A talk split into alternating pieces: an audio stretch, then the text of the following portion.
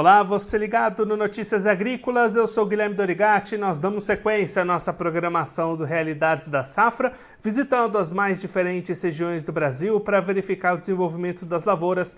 Dessa vez a nossa parada vai ser em Doutor Camargo, no estado do Paraná, para acompanhar como é estão as lavouras de soja dessa safra 23-24.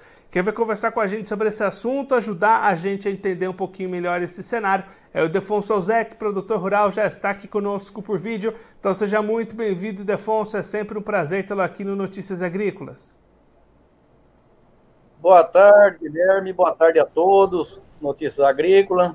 É sempre um prazer participar com vocês. Defonso, a gente estava olhando as fotos que você mandou aqui para a gente das lavouras, a gente vai passar aqui na tela também.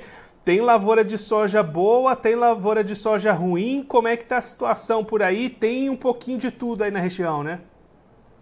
Exatamente. É, tem foto aí que você pode observar, ela tem duas colorações, né? Uma mais clara, uma mais escura. Isso aí é divisão de plantio, é, duas variedades. Então foi feito, não sabe, experimentando, ver o que, que dá mais certo e tal. Tem uns aí que está todo falhado, essa, essa, essa lavoura que está toda falhada aí, umas últimas plantadas, foi replantada, tem problema sério. Tem essa uma que tem a estrada aí, você dá para ver que tem uma soja bonita, em tamanho bom, só que ela está com aquele sintoma, né, de murchamento, porque é muito quente o sol, então vai complicando a situação. E aí, Defonso, com esses cenários, até as imagens que a gente está acompanhando aqui na tela, a gente pode esperar o que da produtividade dessa safra? Pois é, Guilherme, é uma situação difícil de, de, de, precisar, a gente não vai. Isso aí não existe porque é uma indústria céu aberto, como todos dizem, né? Então não tem como você falar, é isso, vai ser assim ou vai ser aquilo. Não. Estamos até agora, então. Essa estimativa, que, que eu posso te falar? temos na região aqui, vamos, digamos que tem 75, 80 no máximo por cento de soja assim boa. Falar que tem soja ótima hoje, eu vou estar tá me enganando, né? Eu vou enganar ninguém, eu vou me enganar, vou enganar alguém. Então, digamos que tem aí, vamos chegar aos 80% de soja boa, excelente, ótima, eu não estou vendo nada. Soja ruim, tem esses 20% aí, que ela é esse um que falhou, atrasado, é, com replantio. É, então você vai pegar, por exemplo, você anda de, de, pega um avião e anda por cima, longe, alto. Ah, tá verde, a lavoura tá bonita, tá. Você pega um drone, você pega um satélite, você vai ver lavoura bonita. Você vai ver alguma coisa assim que ah, só que você entra na lavoura, a realidade você tá lá botando a mão nela, lá você vai ver que não é o que parece. E aí, Defonso, para a gente ter uma ideia, o que, que costuma ser uma média de produtividade boa aí para vocês? E nesse ano, você já tem algum número na sua cabeça esperando para suas áreas? Então, a média nossa aqui, ela é em torno aí de, de, de 50 sacos por hectare, que é uma estimativa, assim, no fechamento de muitas colheitas foram isso daí. E essas variedades novas que surgiram agora, no caso do ano passado, foi extrapolado. Elas bateram aí um recorde de, de, de produção na região aqui, mas esse ano está difícil de alcançar. A gente estava esperando essa média de novo, aí dos 50, 55, 60. Se chover, se o tempo decorrer bem daqui para frente, que está precisando de chuva, tem uma precisãozinha aí, mas está fraca. Se chover, por essas agora, dois, três dias agora, pode-se segurar isso daí ainda em muitas lavouras, mas muitas não tem porque ela não tem um stand bom, não tem. Teve que tem soja já. Pode observar em foto aí que tem beirada murchando e tem lugar que tem uns terraços, por exemplo, ela já começa a dar murchadeira, que é um lugar mais seco, né? Então a estimativa pode não ser boa e nem aquilo que a gente espera. E quando é que a gente deve ter colheita acontecendo por aí, Defonso? Eu tive vendo isso aí ontem, Guilherme. É, algumas lavouras ali próximo ao Ivatuba, aqui no Paraná, ela é uma lavoura que foi plantada mais cedo, no começo, finalzinho de setembro, aí faltou chuva, deu umas pequenas chuvas ali, tem a soja alorando, que fala, né, amarelando. Doutor Camargo eu já vi um pouquinho também, mas é coisa pingada, assim, foi muito replantada essa lavoura inicial, então sobrou alguma coisinha aí, eu acredito que agora, final de janeiro, por aí, já tem alguma colheitinha, mas muito pouca. E aí, Defonso, olhando agora para comercialização, como é que o produtor tem encarado o mercado, as vendas estão acontecendo ou o produtor está com o pé atrás segurando um pouquinho?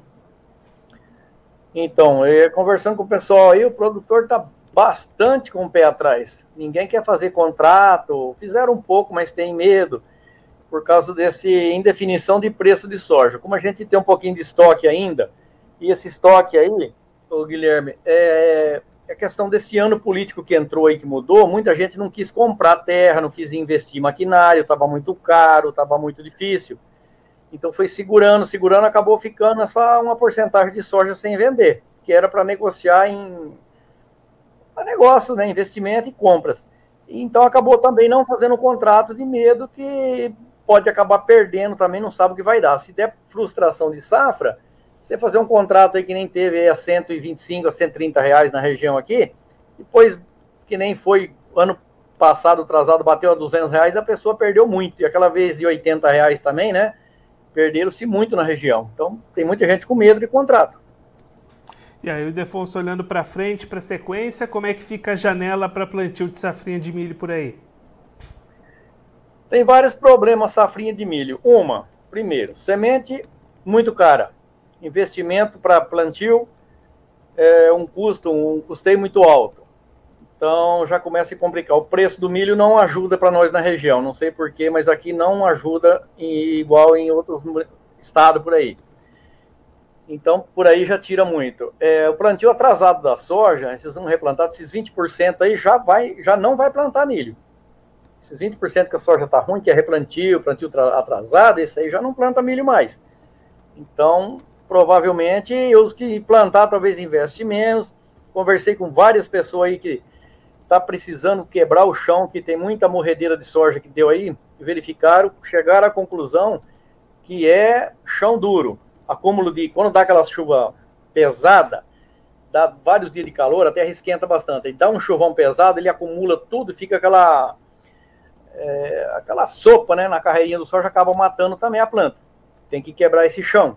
E aqui nós não conseguimos formar palhada. Até uma foto aí, ó, que você puder colocar novamente. Essa que tem a estrada, que tem essa soja rala.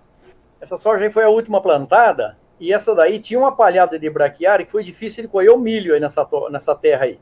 E olha para você ver que não tem mais nada. Região quente, ninguém consegue fazer plantio direto. Não consegue palhada. Ildefonso, muito obrigado pela sua participação, por ajudar a gente a entender um pouquinho melhor esse cenário na região. Se você quiser deixar mais algum recado, destacar mais alguma mensagem para quem está acompanhando a gente, pode ficar à vontade. Obrigado, Guilherme. Uh, o que eu tenho a dizer é o seguinte, né? Vamos aguardar, ver a questão de preço. Quem tem conta para pagar, né? Quem não tem, né? Faz o seguinte: se vê que a tua produção chega a algum patamar, segura, trava preço. Eu falo sempre pessoal, não faça contrato é, travado, faça contrato aberto, que é um RED, né? Você pode travar preço, depois se ele subir você tem para onde escapar, tem todas essas coisas. Tem muitas informações aí, ó, que a gente consegue fazendo esse tipo de coisa. Então, e aguardar, esperar, e milho se planta onde vê que vai colher, onde vê que vai dar problema, ou você vê que está atrasado, deixa quieto, que a gente não sabe o clima, como é que vai ser e que tenha todos um 2024 aí de prosperidade. Vamos aguardar.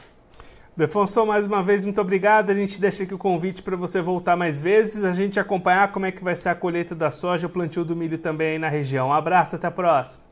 Um abraço, estamos aqui à disposição. Muito obrigado e feliz 24 para vocês aí. Esse, o Ildefonso Ozek, produtor rural lá em Doutor Camargo, no Paraná, conversou com a gente para mostrar como é que estão as lavouras desta safra de soja 23-24, safra que vem sofrendo com relação às condições climáticas, mas ainda há esperança para uma boa parte das lavouras. O Defonso destacando que 20% dessas áreas são as áreas que foram replantadas, as áreas que sofreram mais com o clima, ficaram mais atrasadas. Essas devem ter perdas grandes na produtividade, mas para os 80% restantes, que ainda estão em boas condições, a expectativa é de que chuvas nos próximos dois ou três dias ainda possam garantir um bom potencial produtivo dessas áreas. Claro que caso essas chuvas não aconteçam, aí as perdas começam a se intensificar nessas áreas também.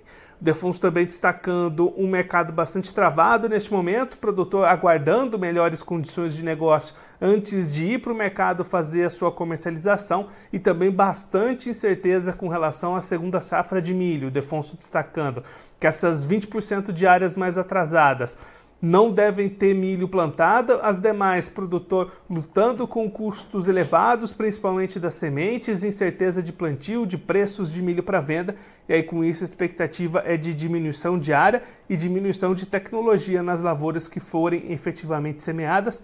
Claro que a gente vai seguir acompanhando tanto a colheita da soja para verificar as produtividades médias finais lá na região, como também as atividades de plantio da segunda safra de milho lá em Doutor Camargo, no Paraná, e todas as outras regiões do país aqui no nosso Realidades da Safra. Agora eu vou ficando por aqui, mas a nossa programação volta daqui a pouquinho. Notícias agrícolas, informação agro relevante e conectada.